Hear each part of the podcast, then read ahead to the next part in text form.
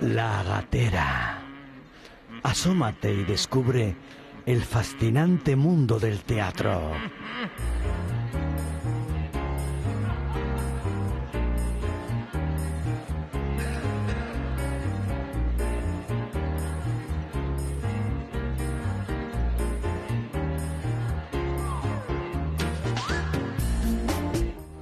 Bienvenidas, bienvenidos a La Gatera. Hoy es un día especial, un programa especial.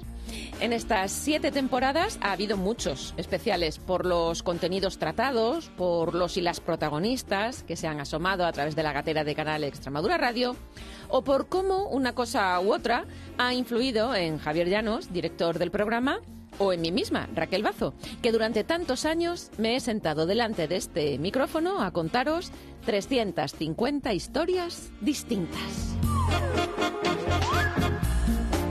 La Gatera, como programa de emisión semanal con una hora de duración los lunes a las 8 y 5 de la tarde, termina. Este mes de junio termina nuestra temporada 22-23. No tendremos temporada de verano. Vamos a descansar, cosa que no hemos hecho en todo este tiempo porque las artes escénicas la verdad es que no paran. Y de hecho hemos hablado en varias ocasiones del calendario por temporada, que es el que nos afecta, no el calendario anual tradicional. De modo que este verano no pierdan oportunidad de ver espectáculos en vivo, compartir con sus creadores e intérpretes el espacio y el tiempo y disfruten. La gatera volverá. Aún no podemos adelantar ni cómo ni cuándo, pero desde luego sí, va a volver.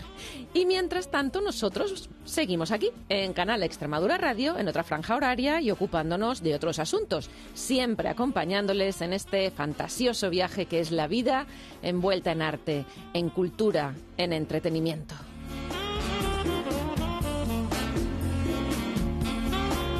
De hecho, ya está aquí Javier Llanos, con quien voy a hablar en un momento. Y hoy nuestro invitado va a ser Esteba Ferrer. Casi, como digo, 350 programas hablándonos de los demás, de compositores, cantantes, libretistas, editores, instrumentistas. Pues bien, hoy queremos que nos hable de él, que ustedes puedan conocerle como le conocemos nosotros. Recuerden además que tanto en canalextremadura.es como en la aplicación para móviles o en cualquier plataforma de podcast, si ponen La Gatera Canal Extremadura, van a poder encontrarnos y escucharnos. Y ahora, ahora ya sí,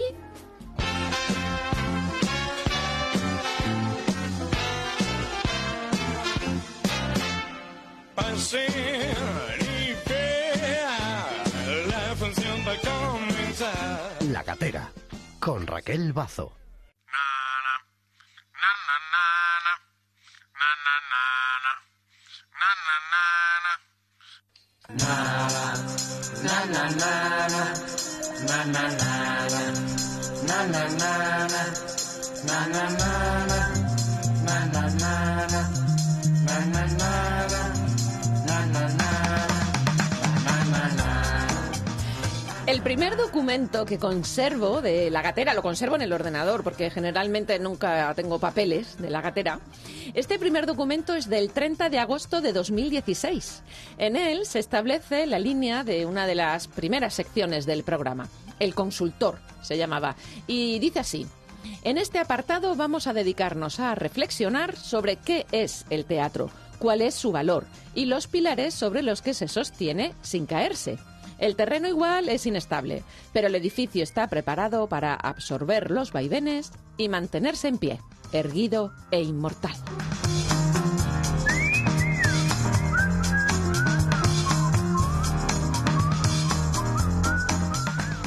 A los pocos días ya nos dimos cuenta que el teatro es mucho más que una sola disciplina, son muchas disciplinas. Y de ahí que la expresión artes escénicas nos haya acompañado en cada escaleta, en cada guion, en cada propuesta de contenidos desde entonces hasta ahora. La primera pieza de radioteatro que se emitió nos permitió reencontrarnos, a Javier y a mí, con nuestra primera directora de teatro, Carmen Losa, y con nuestra primera juventud a través de un texto teatral de Miguel Murillo, Las Maestras. El segundo programa lo dedicamos a Darío Fo, Lo dejamos grabado un martes y dos días después falleció el maestro. Nosotros le hicimos un homenaje en vida. La muerte puso la ironía de por medio.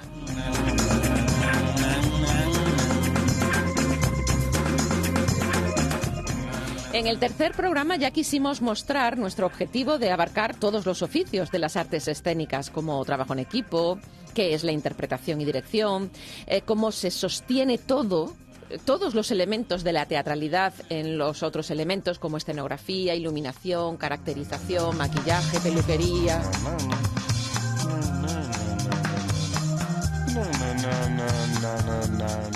Sin olvidarnos nunca del texto ni de los argumentos que sostienen espectáculos multidisciplinares de danza performáticos. Vamos, que todavía tenemos mucho de lo que seguir hablando de aquí en adelante. Ya está aquí en el estudio 2 de Canal Extremadura Radio en Mérida, Javier Llanos. Bienvenido a la gatera, bienvenido a tu programa. Encantado, Raquel, como siempre, nuestro programa. Nuestro programa. Este es el penúltimo el, penúltimo de esta etapa, digamos, sí, ¿no? Sí, sí, sí. En breve, tras las vacaciones del verano, bueno, es un poco absurdo hablar de vacaciones cuando estamos hablando del mundo del artisteo, de la farándula, donde sabemos que ah, como tal no hay vacaciones, lo que hay es ausencia de trabajo. Bueno, podamos decir que durante verano, eh, los meses de julio y agosto, no produciremos nuevos eh, capítulos de la gatera y que confiamos que en septiembre volvamos con un nuevo formato. No sabemos todavía, no lo tenemos definido, pero seguiremos contando con los colaboradores habituales y en esta línea que nos ha caracterizado esta última etapa, la de la eh, investigación. y Porque pero sí que es verdad que desde el primer momento mm, tú como director tenías muy claro que no querías hacer un programa de actualidad. Eso era una premisa básica. Eh, fundamentalmente porque ya había programas de cartelera, había programas de agenda cultural y no tiene sentido que nosotros no cubriéramos esa, esa faceta. ¿no? Aparte, es, eh, siempre cuando haces una, una, agenda cultural te quedas eh, muchas de las representaciones fuera de esa mm. agenda, ¿no? Eh, ¿Por qué? Pues muchas veces porque atiendes un nombre más conocido, por lo que sea.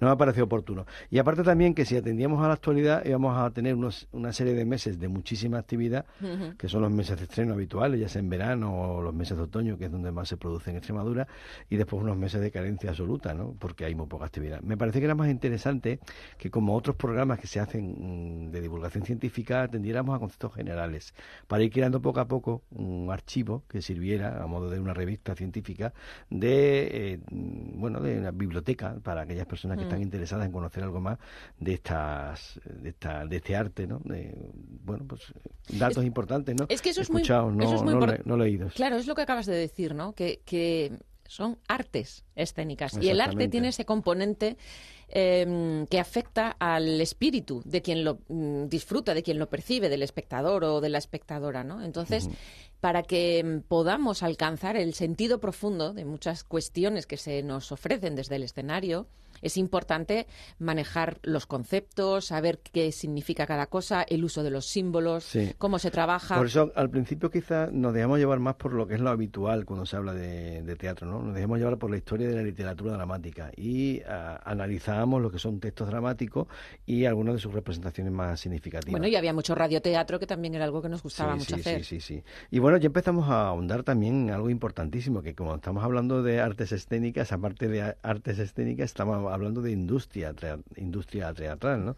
Eh, esto es una industria y como tal hay muchos profesionales que habitualmente no dan la cara o no son, eh, no se, divulga su, su, labor, ¿no? Esta es una, cosa fundamental para nosotros, ¿no? Que, conocieran eh, nuestros escuchantes aquellos personas que dan la cara encima del escenario, los actores y las actrices, los encargados de la parte que está más creativa, directores, figurinistas, pero también a los que son también los que están ahí realizando una labor, una labor fundamental en la parte técnica o de construcción de maquinaria. ¿no? Y de hecho hemos tenido también a productores, eh, productoras. Programadores. Programadores, porque el hecho teatral em, tiene es casi como un círculo o como una gran familia, ¿no? En el que, desde luego, el punto fundamental es el público. O sea, sin el público no tendría sentido. Claro. Pero una vez que tenemos público, hay que saber qué queremos ofrecer y cómo hacerlo. Y, sobre todo para mí es fundamental, siempre por eso siempre me, considero actor, ¿no? Porque aunque lo pase mal, ¿no? Tenga ese momento de pánico antes de salir al escenario, pero el, el, actor al finalmente es el que da la cara al público y es un elemento fundamental. Pero mm, en un programa de divulgación era fundamental que también el espectador conociera todo eso que está detrás, ¿no? Por eso se llama La Gatera. La Gatera, que recordamos es ese espacio que queda mal, mal mm, acotado y por el cual quien está en el escenario, pero por detrás de la escenografía o del decorado, puede visionar lo que sucede en escena y también la platea, ¿no? Como, se encuentra el público en cada momento o cómo va la función, ¿no? Puede ir viendo mm, los entresijos. Cuando comenzamos, eh, tuvimos como colaboradores habituales Esteve Ferrer, que se ha mantenido todas las temporadas. ¿Con quién vamos a hablar a continuación? Y con Leandro Pozas, que vamos a escuchar ahora mismo. El autor más llevado al cine es Tennessee Williams. Eh, es decir, eh, hay algo que caracteriza también el teatro de Tennessee Williams y es esa, digamos, esa eh, imagen que lanza al público que lo transforma en algo perfectamente cinematográfico, muy cinematográfico. Pero, lógicamente, para hacer a Tennessee Williams en el cine hay que contar con muy buenos actores. Y, de hecho, pues, los actores con los que ha contado Tennessee Williams, eh, Montgomery Cliff, Marlon Brando, Paul Newman, John Woodward, es decir, eh, lo mejor y lo más granado del cine. No, no me atrevo a hablar sobre la voz de, Leandro, eh, compañero, amigo, profesor en mi caso también, y excelente. Y como, tal, se incorporó a nuestro equipo, ¿no? Como consultor como profesor, ¿no? Luego pasa que llegó la pandemia.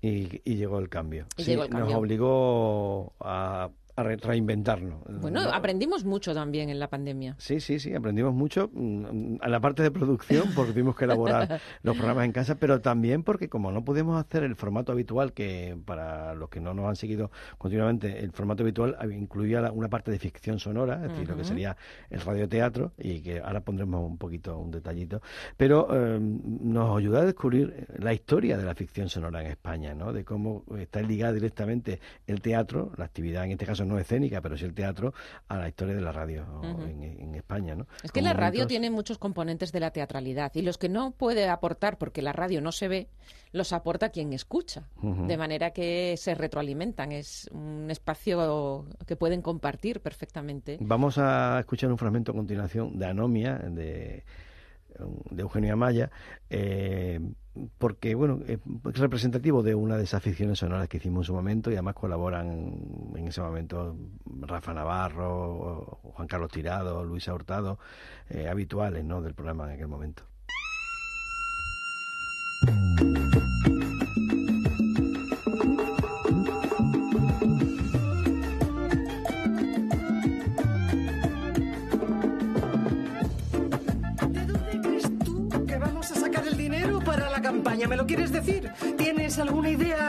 Ese ahora no es el tema. Y lo de esa recalificación de terrenos, mira, como si no lo hubiera oído. Anda ya. No llevo un año empollándome la ley de administración local para dar la cara por un grupo que se la pasa por el forro de los cojones. Cierra ya el pico. Vale. Escucha, Ignacio, esto es un desastre, mucho más complicado de lo que parece. Son demasiados los temas pendientes. A lo mejor habría que serenar un poco los ánimos y buscar opciones. Difícil serenar los ánimos ante esta retaíla de choriceos, ¿no te parece? Todas las opciones pasan por un lavado de cara integral, ¿eso lo ha acordado? Creí que solamente era el tema de Puerta Dorada, pero esto ya se sale de madre. He dicho lavado de cara integral, ¿estás sordo? Es que no es solo un lavado de cara. Nico, Nico, ¿cómo crees que le va a sentar a los de la caja que nos bajemos del caballo a mitad de la carrera? Pues no sé, no sé. Narciso no se fía de cualquiera. ¿Quién coño es Narciso? El director general, el que mueve los hilos. El tema de la ciudad del conocimiento tiene muchos flecos dudosos. Como al loco de la Asociación Ciudadana le llegue por casualidad algún documento resbaladizo. Pues me quedo con ganas de saber cómo continúa la historia, ¿eh? porque, a ver, la recuerdo bien, pero, pero es que siempre es bonito escucharlo y siempre es bonito poder eh, reconocer voces de compañeros o textos que han tenido una repercusión para el teatro extremeño, porque en la gatera Hemos tenido em, grandes profesionales eh, de Extremadura, lógicamente, esta es la radio pública de nuestra comunidad autónoma, pero no nos hemos ceñido únicamente a la producción en Extremadura, sino también a la producción que se hacía fuera y que de alguna u otra manera también repercutía en, el público extremeño que disfruta de esos espectáculos o en los profesionales extremeños que participan en alguno de esos proyectos. La Gatera es un programa que se produce en Extremadura, pero lógicamente como otro programa de radio, más actualmente, ¿no? con los podcasts, pues se escucha en cualquier parte del mundo. Y eso lo hemos tenido en cuenta. Eh, aparte es un programa como tal de divulgación y es difícil circunscribirse a un, territorio. Hemos intentado mm, traer eh, en cada programa a, una persona eh, de Extremadura, no cada programa no exactamente, pero sí a lo largo de toda nuestra historia aparecieran mm, casi todos los profesionales vinculados. Seguro que se nos han quedado muchas personas fuera, yo lo lamento, pero el tiempo lógicamente no da para todo el mundo, pero creo que ha sido representativo. De hecho, fíjate, me viene a la memoria que hemos eh, tenido la suerte de tener en su momento, cuando estaban comenzando como directores, a Juan Vázquez Luca, a Sara Jiménez o a Pedro Luis Veloz, ¿no? que son personas que han desarrollado en este periodo de tiempo una carrera profesional muy interesante en la parte creativa. ¿no? Pero también hemos contado con profesionales que si nacieron en Extremadura desarrollaron su trabajo fuera, como vamos, este fragmento que vamos a escuchar, que sería el indicativo que utilizábamos cuando hablábamos de musicales. Tu, mi, fa, gatera, en Canal Extremadura Radio. Do, la, sol, fa, mi, re, do. Bueno, la semana que viene vamos a repasar a todas estas personas. Vamos a intentar también. O vamos a intentar, vamos a intentar, madre mía, es un trabajo muy grande, son siete años y además no queremos quedar a nadie fuera. La semana que viene vamos a intentar. Pero fíjate, este, este tipo de colaboraciones que hemos tenido siempre ha sido vía telefónica porque no, no, no viven aquí, ¿no? O, tienen cierta dificultad para participar en el programa en directo, eh, pues son vinculadas con el mundo de la revista musical, de los musicales, de las teatros de variedades. Por ejemplo, Kirby Navarro, que es quien hemos escuchado, Carolina Figueras, eh, Juan José Montijano, colaboradores que hemos tenido continuamente ahí siempre como ayuda eh, para esa parte quizás no tan divulgada de la actividad escénica, ¿no? Pero tan importante. Bueno, pues eh, todos los programas de la gatera, desde el primero hasta prácticamente el último, se terminaban con una sección, Gesan Zutsker, la obra de arte total, la ópera, que corría de la mano de Esteba Ferrer.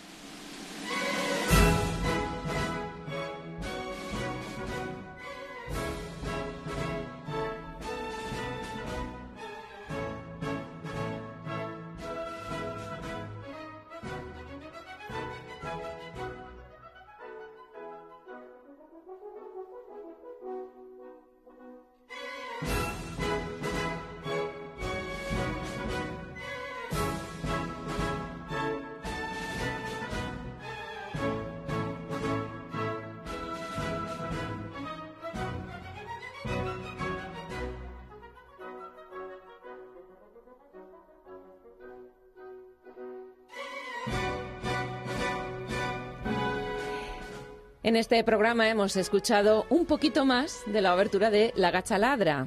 Es la misma música que te acompaña desde hace siete temporadas, unos 350 programas, calculo.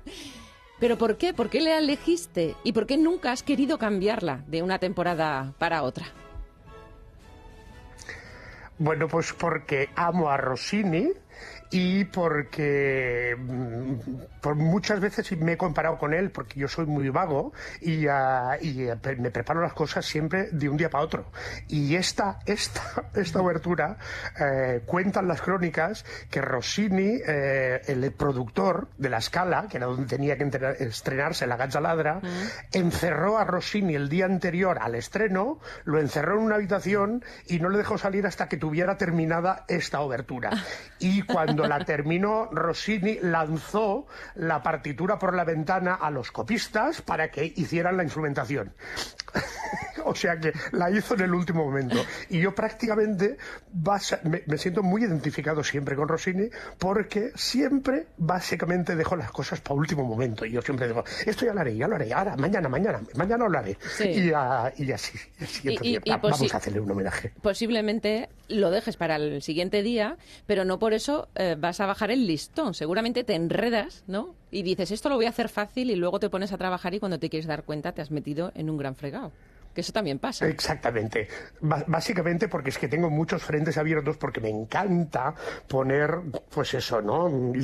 estar llenito de cestitas y tocar muchas cosas, pues soy muy, muy, muy inquieto y, ah, y me encanta averiguar y estudiar y, y, aprender de, sobre todo de lo que no sé o de lo que no he trabajado. Con lo cual, mm, evidentemente, siempre eh, soy lo que digo muchas veces, ¿no? Que soy aprendiz de todo, pero oficial de nada. Pero en cambio, sé de muchas cosas, pero en profundidad, en profundidad, sé de muy poquitas. Pero bueno, de eso se trata también, ¿no? Esta es la voz de Esteba Ferrer. No lo hago nunca en el programa y hoy lo haría incluso menos, ¿no? Lo de repasar el currículo de nuestras invitadas o de nuestros invitados, porque generalmente esto ya nos consumiría todo el tiempo de la entrevista.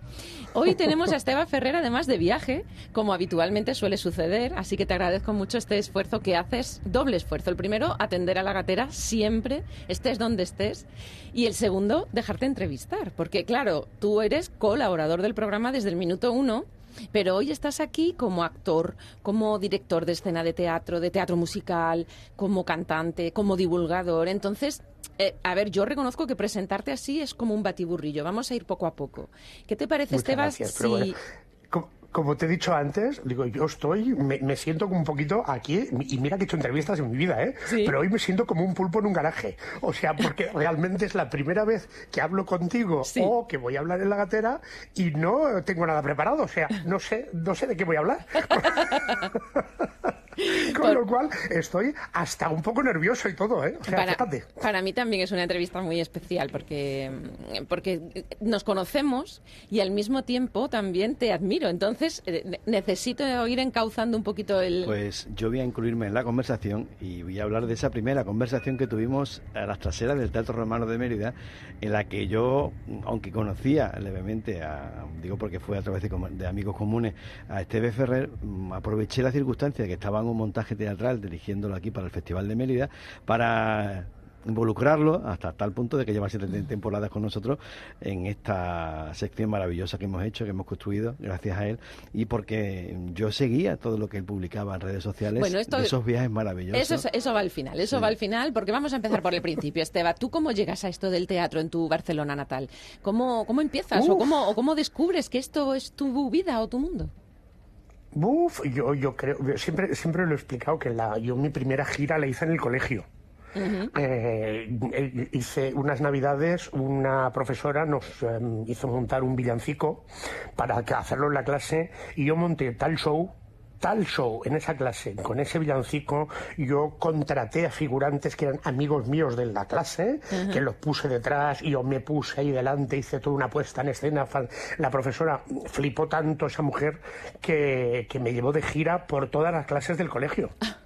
O sea, mm, yo estaba encantado porque faltaba clase porque me tenía que ir a actuar a otras clases. Entonces, a partir de, a partir de ahí, ah, yo ya nunca he dejado, nunca, pero nunca. Y, sobre todo porque creo que fui, fue viendo una eh, la, la Comédie Française, la compañía de la Comédie Française, mm. eh, una obra de Molière que fuimos con el colegio cuando yo a lo mejor tendría siete años, ocho años, y yo quedé tan enamorado de eso, de eso que estaban haciendo esos señores allí arriba, que dije, eh, esto, esto, esto, esto. Y luego, pues eh, tenía la suerte de estar, vivir en Barcelona, en un momento de eclosión cultural que vivía Barcelona y que era la entrada de tantísimos eh, tendencias, tanto teatrales, musicales, culturales, era el puerto de entrada de Europa allí eh, y, claro, pasaban primero por Barcelona y luego ya iban al resto de la península, pero los primeros que teníamos la posibilidad de ver hablar allí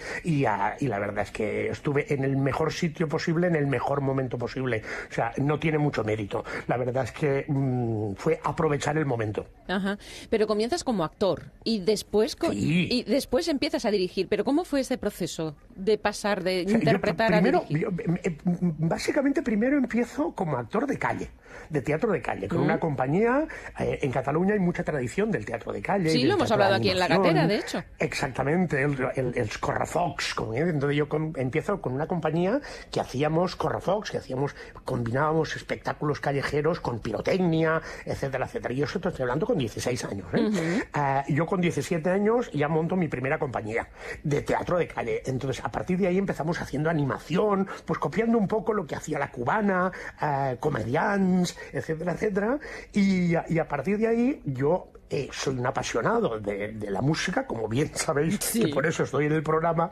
eh, y entonces esa melomanía mía hace que yo vaya continuamente y soy muy asiduo al liceo, intervengo en el liceo como, como figurante, como coro de refuerzo. Allí empieza a cantar y pues la verdad que me- me- la cosa pues empieza a funcionar muy bien, empieza a recibir clases de canto, Mm. etcétera, pero a mí realmente lo que me apasionaba era el mundo de la interpretación.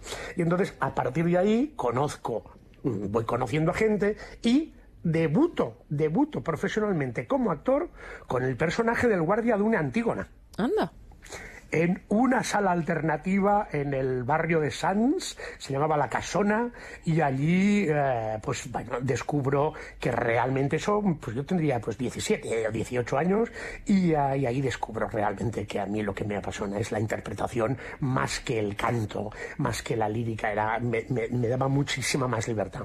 Y entonces, a partir de ahí, como siempre, eh, me dedico a todo lo que puedo. Me dedico a la interpretación, al canto, me presento a musicales, me presento a todo, eh, doy clases, entro, entro a dirigir el grupo de teatro de la ONCE en Cataluña. Mm. O sea, imagínate. Por ahí empieza todo, todo a la vez. Como siempre, no puedo hacer solo una cosa. Ya, ya, ya, ya. ¿En qué momento descubres que para poder contar lo que tú quieres contar tienes que crearlo tú o dirigirlo tú? Pues eh, eso viene bastante más tarde. Porque yo me divierto mucho en el escenario, o sea, y a mí me encanta, yo soy un animal escénico, Mm. incluso dirigiendo los que han tenido, pues, o la desgracia o la suerte de que les dirija, me lo dicen, dice, hostia, cómo se nota que te gusta el escenario, porque mm, yo siempre me pongo encima del escenario, me pongo en la piel de ellos, ¿no? Decir, Sí. qué necesitan ellos para, para poder hacer lo que yo les estoy pidiendo. Entonces les pido cosas que yo sé que yo podría hacer o que, o que un actor podría hacer. Entonces, claro, para, para ellos me dicen, es que es- a veces es más fácil, pero a veces es muy difícil porque el reto o lo que nos pide sabemos que es muy difícil, pero, pero sí que podemos hacerlo, ¿no? Que hay otros directores que no nos lo piden porque no lo saben. Pero, pero en mi caso, como sí que sí que sé lo que se puede, pero eso me vino más tarde y me vino de casualidad. Se me vino de casualidad porque justamente yo era, ya te digo, como siempre era actor, actor, actor, actor, y la única parte de dirección la hacía con el grupo de teatro de la ONCE, de un grupo de teatro amateur que yo, mm, para echarles un cable, les dirigía montajes y ahí experimentaba. Yo siempre lo digo que mi, mi gran escuela como director ha sido con los pobres actores ciegos que les puteaba por todos lados porque experimentaba con ellos. Ellos encantados, ¿eh? Ellos Sí, sí, sí, sí. absolutamente encantados. Pero entonces eh, hubo una casualidad, pues que, unos amigos productores, como sabían también de mi afición por los musicales y por mi adoración por los musicales americanos y, y Broadway, me dijeron, ay, queremos montar una función en Barcelona, queremos un musical de pequeño formato y, y no sabemos cuál, eh, guíanos tú. Y entonces yo les recomendé dos. Uno de ellos les dije, este es tío, creo que va a funcionar en España perfectamente, que es el te quiero, eres perfecto, ya te cambiaré. Montarlo, comprar los derechos y montarlo, que yo os ayudo a hacer el reparto, yo os ayudo todo. Y tal. Bueno, total, que compraron los derechos y mi sorpresa fue que me llamaron y cuando me llamaron yo pensaba que me ofrecían uno de los personajes, Mm. uno de los papeles. Y me dijeron, no, no, no, es que queremos que lo dirijas tú. Y yo dije, no, no, no, yo no soy director. Y entonces ellos me convencieron diciendo, perdona, yo he visto tú lo que has hecho con los actores ciegos, con los grupos dentro. Dice, y si con ellos, grupo amateur, puedes dirigir así, tú tienes que dirigir profesionalmente. Bueno, total que ah, al final me dejé engañar, acepté. ¿Y cuál fue la sorpresa? Pues que, mi primer montaje con el Te quiero, eres perfecto, te cambiaré en catalán, pues nos dieron el premio Max. o sea que a partir de ahí ya tuve que callar la boca y decir, bueno, pues venga, vamos a, a vamos sí. a dirigir. Va a ser va a ser que sí va a ser que sirvo a lo mejor para esto Y luego y viene, la verdad es que eh, y luego viene lo de lo de versionar, porque esto también es algo que actualmente haces, eh, porque para sí pero eso, eso también vino mucho más tarde sí y eso también vino mucho más tarde mm, debido a, a la fuerza Orcan. Vamos a ver, te, te- cuento.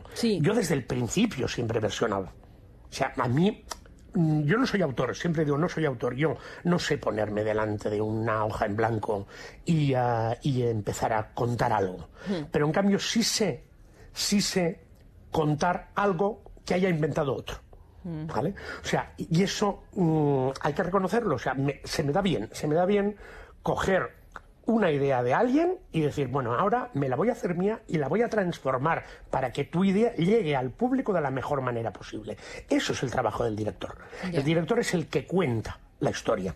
El autor es el que la inventa, pero el que la cuenta es el autor, el, director.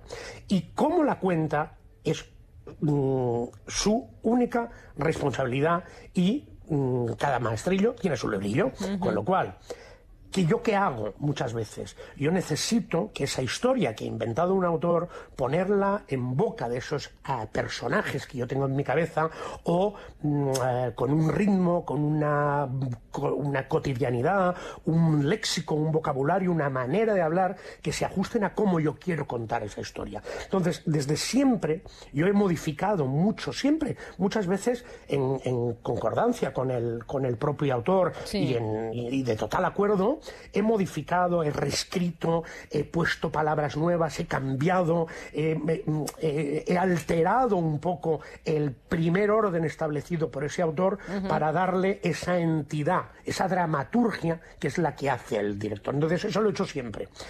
Últimamente mm, lo he oficializado, básicamente, pero hacerlo lo he hecho siempre. Mm, publicándolo y diciendo, no, no, es que la versión es mía mm, desde hace relativamente poco, pero, pero mm, lo Pero- llevo haciendo prácticamente desde mi primer montaje. Esos cuadernos de dirección, bueno, o eso mejor dicho, eso, eso- esas adaptaciones, eh, ¿incluyen ya acotaciones para después llevarlas a escena o te lo, de- también dejas algo que surja durante el, el ensayo? Pues mira, si te digo la verdad, jamás, o sea, la, la obra que estoy dirigiendo ahora, que la estreno el, el viernes de esta semana, eh, si tú ves mi, mi cuaderno de dirección, está vacío. O sea, vacío, no hay nada. O sea, jamás escribo nada de nada de nada. Pero es que incluso ni el texto que yo voy modificando lo escribo tampoco porque es que me acuerdo tanto. O sea, mm, yo doy las notas y se me quedan grabadas. Así como para después en mi vida cotidiana soy un desastre de memoria, Ah. para esto eh, tengo un ordenador en la cabeza. O sea, lo vivo tanto, me meto tanto que sé perfectamente lo que he dicho en cada momento y si he cambiado una coma o no la he cambiado. Y, ah, y yo puedo dar las notas a los actores sin ni siquiera abrir el libreto para nada en todo el ensayo. Si tú ves el libreto de dirección de mi ayudante de dirección, aquello parece que yo no, no sé ni cómo se entiende de lo que acaba de apuntar, pero en cambio yo no, no, entonces no tengo absolutamente nada, no, no, no, no, no lo he usado nunca porque además pienso que, mm, que me costaría mucho, porque si escribo no veo. O sea, Mm. yo sí, tengo sí, que sí. estar mirando continuamente la escena.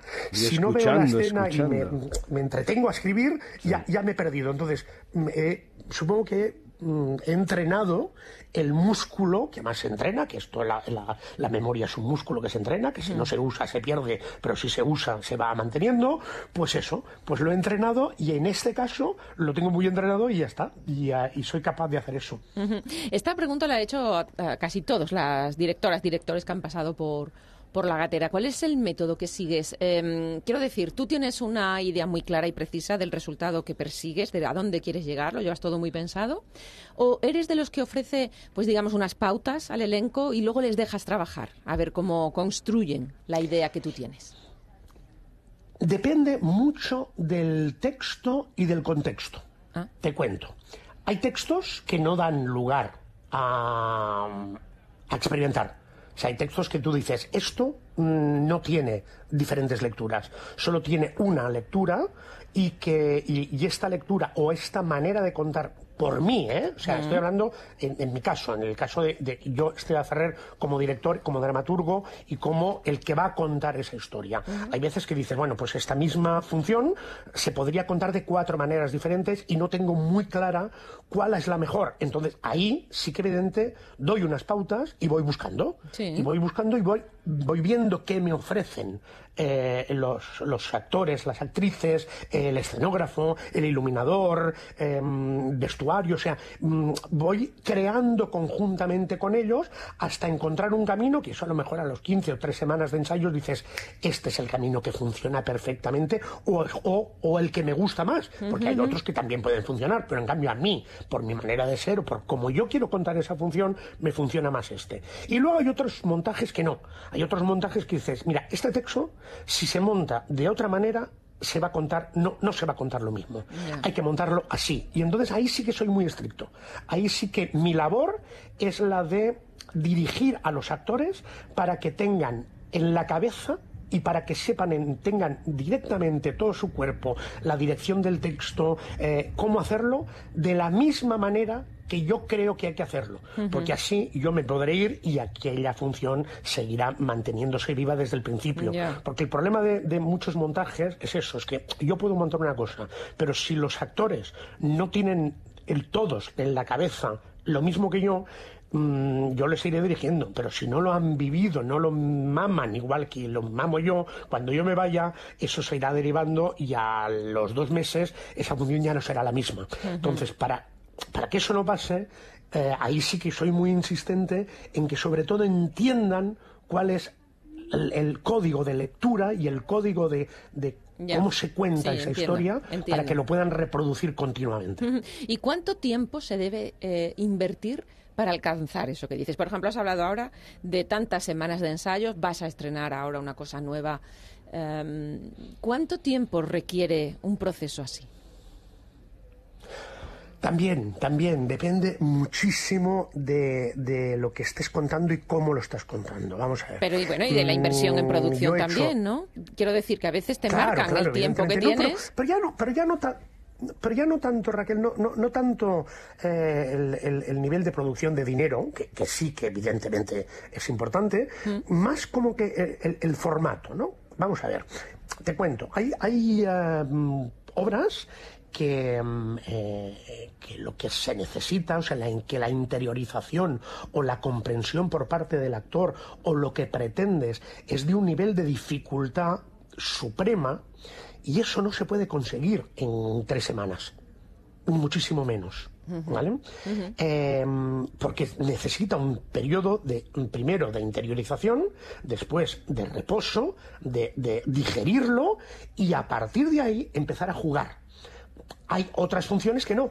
Hay otras funciones que no estoy diciendo que sean peores ni mejores, ¿eh? ni, ni, ni técnicamente más difíciles ni técnicamente más fáciles, no, para nada. Sencillamente que son procesos muy diferentes. Entonces, por ejemplo, mm, un musical, entre comillas, un musical necesita un tiempo, pero en cambio el tiempo de interiorización de texto es muchísimo más bajo que eh, en una obra de texto normal y corriente. ¿Por qué?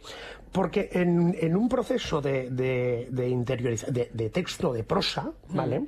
No hay una partitura, no hay nadie que te indique qué, qué ritmo tienes que tener, qué ti- le- qué tiene que pasar, no. En un musical, por ejemplo, hay una partitura que hay un compositor que te está diciendo a través de la música todas las pistas para crear ese personaje. En prosa eso no lo tienes. En prosa es mucho más difícil crear un personaje que no en un musical. Con lo cual, ¿ves? Ahí, en, ah, en, en prosa necesitas más tiempo para crear y en musical menos. Pero ¿qué pasa? Al revés también. O sea, en musical necesitas una técnica mucho, mucho mayor. ¿Por qué? Porque necesitas ensayos con música, necesitas ensayos con, con, ah, eh, coreografía, eh, necesitas ensayos técnicos que muchas veces en teatro de texto o de prosa no los hay. Em, entonces, son siempre, siempre mm, cosas muy diferentes, muy, muy, muy diferentes. No, yo no puedo decirte, este necesita cinco semanas y sobrado. No, uno, a lo mejor con cinco semanas vas mm, sobradísimo Sí. y a lo mejor otro con tres va sobradísimo y luego otro que te necesitas dos meses. Porque Sí, sin a mí me- meses me siguen no pareciendo pocas, Y me en siguen cambio, pareciendo a- pocas. Yo, este, me gustaría Claro, saber pero, un pero en cambio, en cambio, fíjate que muchas veces se logra más en cinco semanas que en ocho, ¿eh? O sea, por eso digo que, que es. mm, Sí, yo, llamo el término a- a bizcochar. analizable- Cuando está doblemente cocido, no ya está pasado de cocción el, el producto, que se le quita quizás esa necesaria tener Sí, frescura. sí, sí, Sí.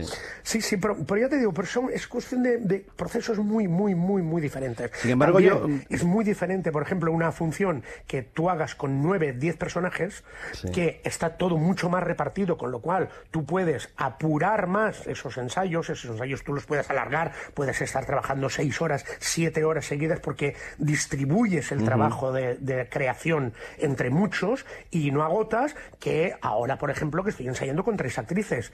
Claro, y es que tengo las tres actrices cinco horas y media ensayando y es que a partir de cinco horas y media eh, yo tengo que parar porque ya no es productivo, porque ya no, yo no voy a conseguir nada más de ellas. Entonces, mm, no puedo apurar más. Entonces tengo que parar. Entonces eso también necesita más tiempo. Luego, Como- o sea, necesito un poco más de días. En cambio, en un musical, que son 25, pues yo puedo hacer 8 horas de ensayo porque puedo diversificar y ahora hago esto, ahora hago lo otro y la gente no se agota porque el nivel de concentración no son 8 horas seguidas de trabajo. Este, has hablado de la importancia de la partitura, ¿no? De cómo esto ayuda mucho a lo que es eh, la, lo que es la propia dirección del espectáculo, pero también sé que sin tener una partitura delante, tú el ritmo es una de las tareas más eh, a tener en cuenta en uno de tus espectáculos de prosa, ¿no? Por su- pero por supuesto, o sea, yo, mm, si dicen de mí que, que soy uno de los grandes directores de comedia, yo se lo tengo que agradecer a mi formación musical. O sea, porque es que la comedia, el texto, el texto, no es otra cosa que una partitura, pero en lugar de notas hay letras y palabras. Las palabras tienen un sonido y significan una cosa.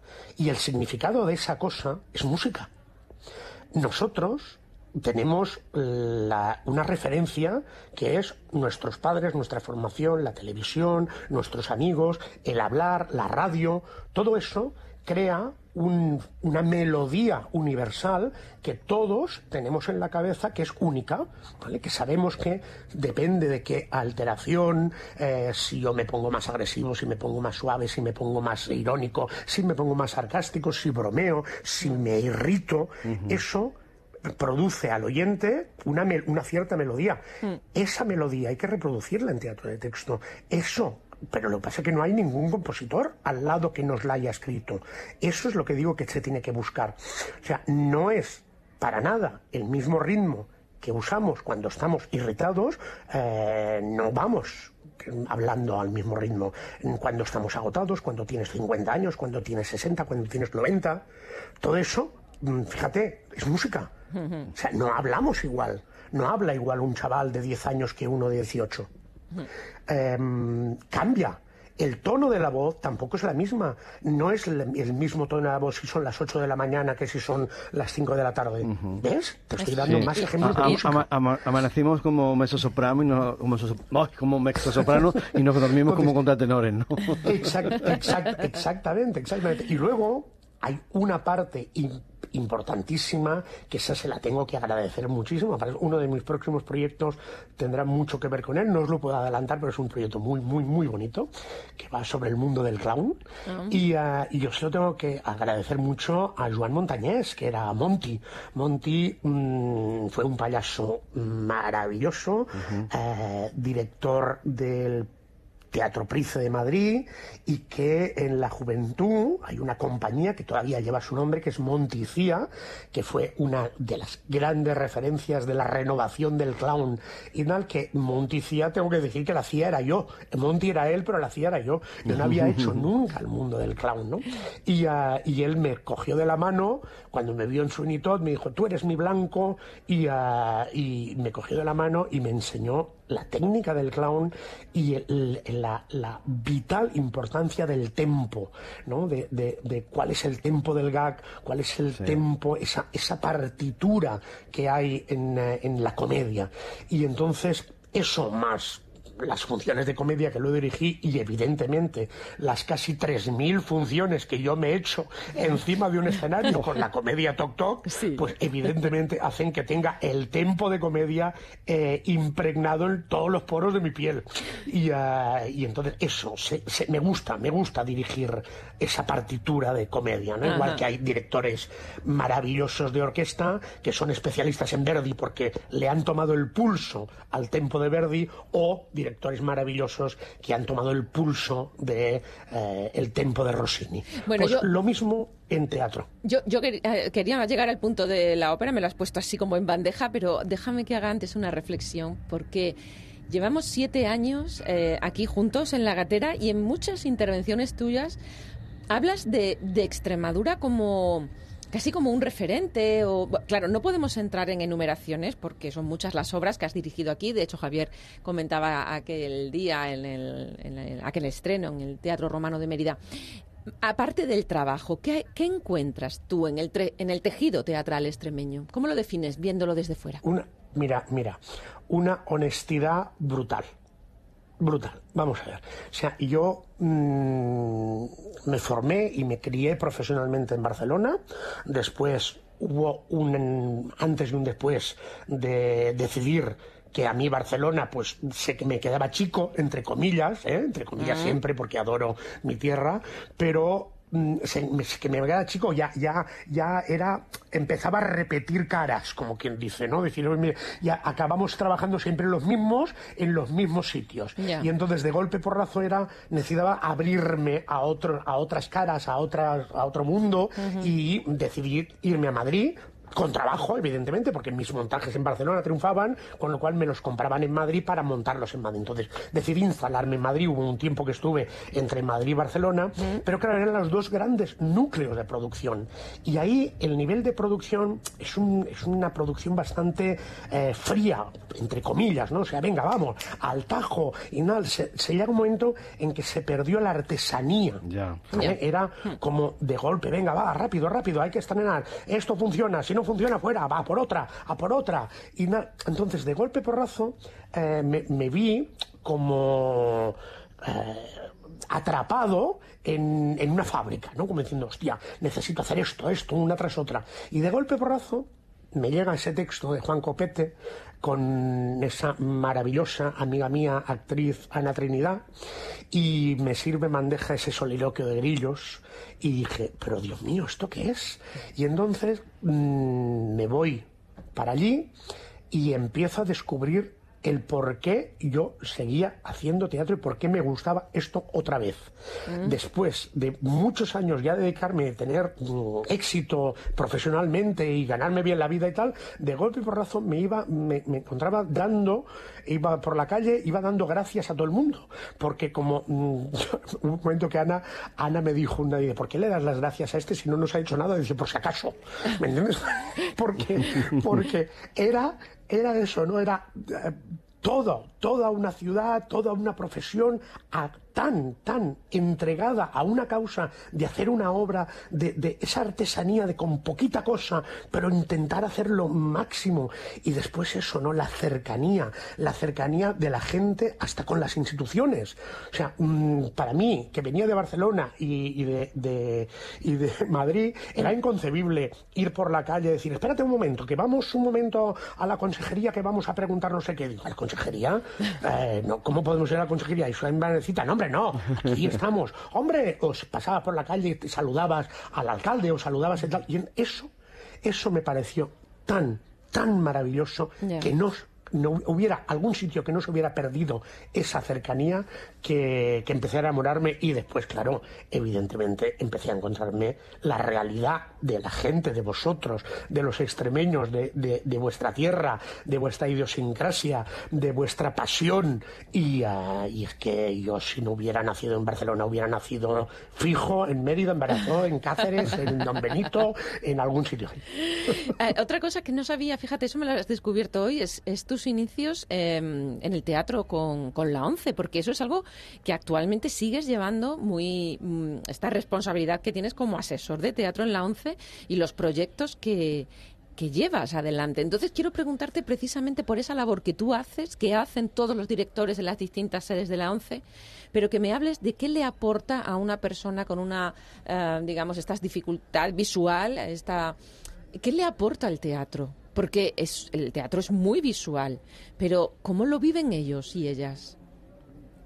Pues, pues mira, mm, eso tiene una contestación rapidísima para no extenderme porque podría hacer mm, dos programas más solo con esta última pregunta.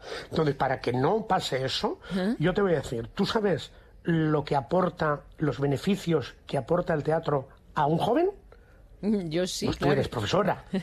¿Me entiendes? Tú sabes, ¿no? Lo que les aporta, que les aporta autonomía, les hace crecer en, en, personalidad, les da una visión crítica, les ayuda a escuchar, les da, les da empatía, les da tal. Vale, pues ahora tú piensa en una persona ciega, que una persona ciega de por sí es una persona que vive en un mundo muy limitado. Porque muy limitado porque no tiene contacto porque ella no puede forzar. Tú vas por la calle, puedes saludar a alguien, ella va mm. por la calle sola.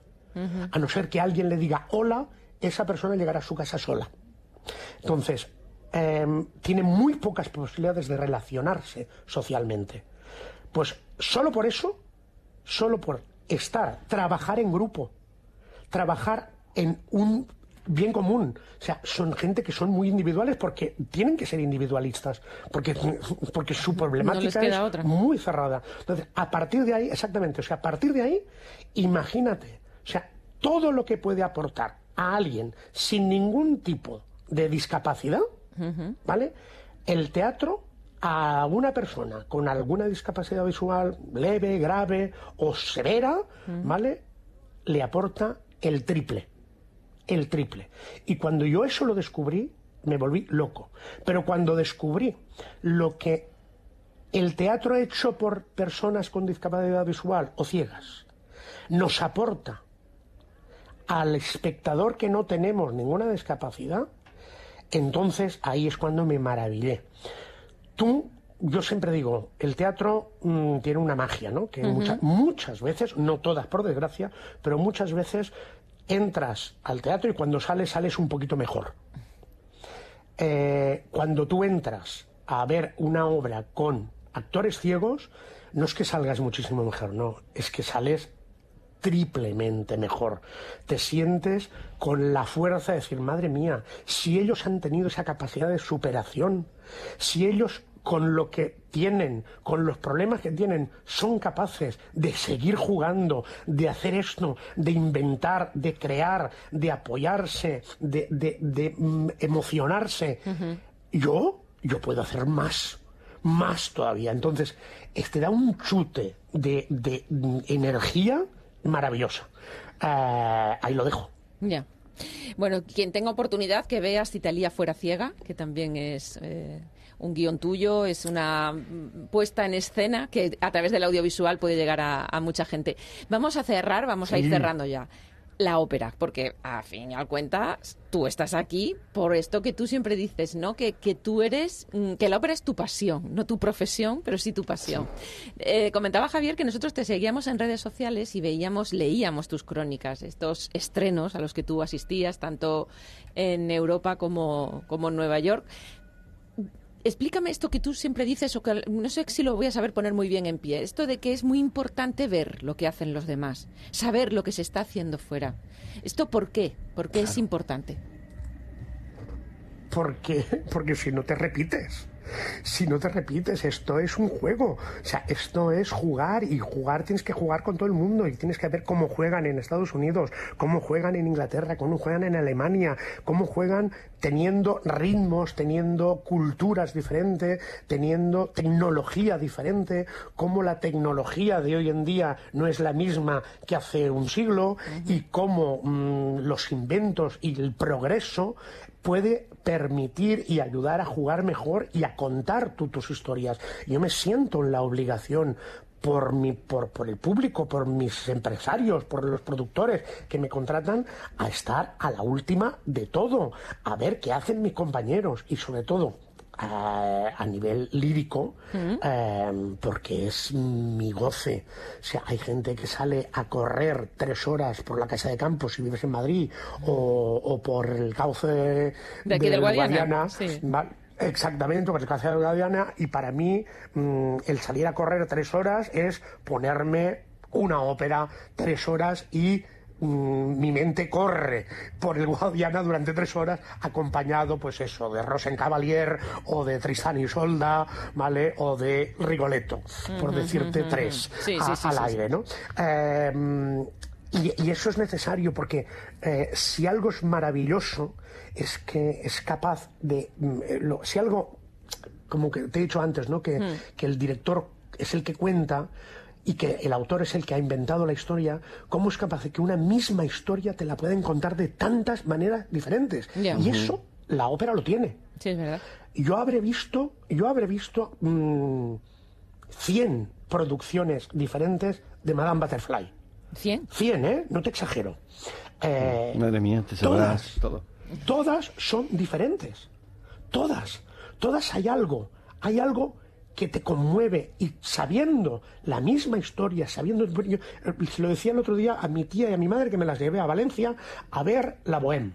¿Vale? Bueno, pues con ese grito de Rodolfo del final, Mimi, cuando Mimi muere, yo lloro todas las veces y la habré visto 150 en directo, en casa y en, y en streaming 300, ¿vale? Pues yo lloro todas las veces. ¿Por qué? Porque es que me lo han contado tantas veces, pero de tantas maneras diferentes, que mm, nunca te cansas. La historia es maravillosa, es universal, la música es tra- traspasa los poros de la piel y va directamente al estómago, que es donde está nuestro centro neurálgico. Entonces, eh, mm, eso, eso te provoca tantas emociones, te hace disfrutar tanto, y ahí es la misión del director, en contar lo mismo, pero, Pero de distinto. diferente manera. Ha- Has hecho claro, referencia, entonces- per- perdona que interrumpa, porque has hecho referencia en varias ocasiones a lo largo de la conversación, y mira que está siendo larga, a la- al streaming, a, la- a las retransmisiones en streaming, en este caso Sí. concreto de la ópera. Esto es ya un poquito entrando, y vamos a intentar ser breves, pero voy a preguntarte un poco por teoría teatral. En, en streaming, el público y los intérpretes no comparten el espacio-tiempo. ¿A ti no te parece que eso perjudica al, al- al espectáculo? Bueno, yo no estoy totalmente de acuerdo que no comparten el espacio-tiempo. No comparten el espacio, el tiempo sí. Pero el, Porque yo pero el espacio intento- físico no. No, pero o sí, hay un punto, hay un punto que es una cámara. Es una cámara y al otro lado de la cámara estoy yo. Estoy a, a, a lo mejor a 2.000 kilómetros de, de distancia, pero, pero estamos conectados. Eh, yo, yo, me, yo hablo siempre del streaming. mm, El streaming quiere decir el directo, ¿eh? Sí, el, sí, el- sí, sí, el- sí. la- la- el poder grabar, eh, de la, la grabación en directo, el poder asistir, por es que ese puntito de, mm, sobre todo por ejemplo en el cine, ¿no? Que tú entras a una sala que es una, mm, una prolongación. Una pequeña prolongación de ese Metropolitan, de ese Covent Garden, de ese Teatro Real, eh, de ese Liceo, que mm, es jugar también, ¿eh? Es, es sentirte que estás cerquita y que la tecnología nos permite eso y encima nos permite que sea mucho más barato. Y evidentemente con la tecnología y, el, y, el, la, y el- la, la calidad de sonido que hay en estos momentos, evidentemente hay una cosa que nunca, nunca eh, la tecnología va a poder, que es los armónicos. La voz humana tiene unos armónicos que por ahora, por ahora, la tecnología no puede transmitírnosla. Pero yo creo que llegará un momento en que sí. Pero el directo siempre es el directo. El no estoy- presencial, no el estoy espectáculo diciendo que- presencial siempre es espectáculo presencial, evidentemente. Siempre. Un siempre, programa de y teatro no hay que abogar por ello. Nunca. Pero hay un sustituto que está llegando, está haciendo llegar a mucha gente. Hay mucha gente que, que jamás podría presenciar, ni, Claro. ni se hubiera podido imaginar nunca en la cabeza de hostia de poder estar en una en un estreno o en directo desde el Metropolitan de Nueva York. Y ahora hay esa posibilidad y encima Y hay que una posibilidad de aprovecharla. hacerlo en casa y encima Ajá. en estos momentos con la calidad de sonido que hay, eh, las 4K, las 5K, el 5G. Y aquí que hemos reivindicado tanto, aquí de- que hemos reivindicado tanto la ficción sonora, la recuperación de la ficción sonora, como vamos a, a Claro. abogar por el streaming, por supuesto que sí. Claro, ¿no? Y sobre todo eso. Es decir, que ahora incluso tenemos. mm, La gente cada vez tiene las pantallas de televisión más grandes en su casa. Con lo cual, cada vez se puede disfrutar más el primer plano. Mm, re- Realmente, yo estoy muy, muy a favor y creo. Creo que la ópera y el teatro en general, ¿eh? porque cada vez ya se están retransmitiendo, por ejemplo, más en directo musicales, musicales de Broadway.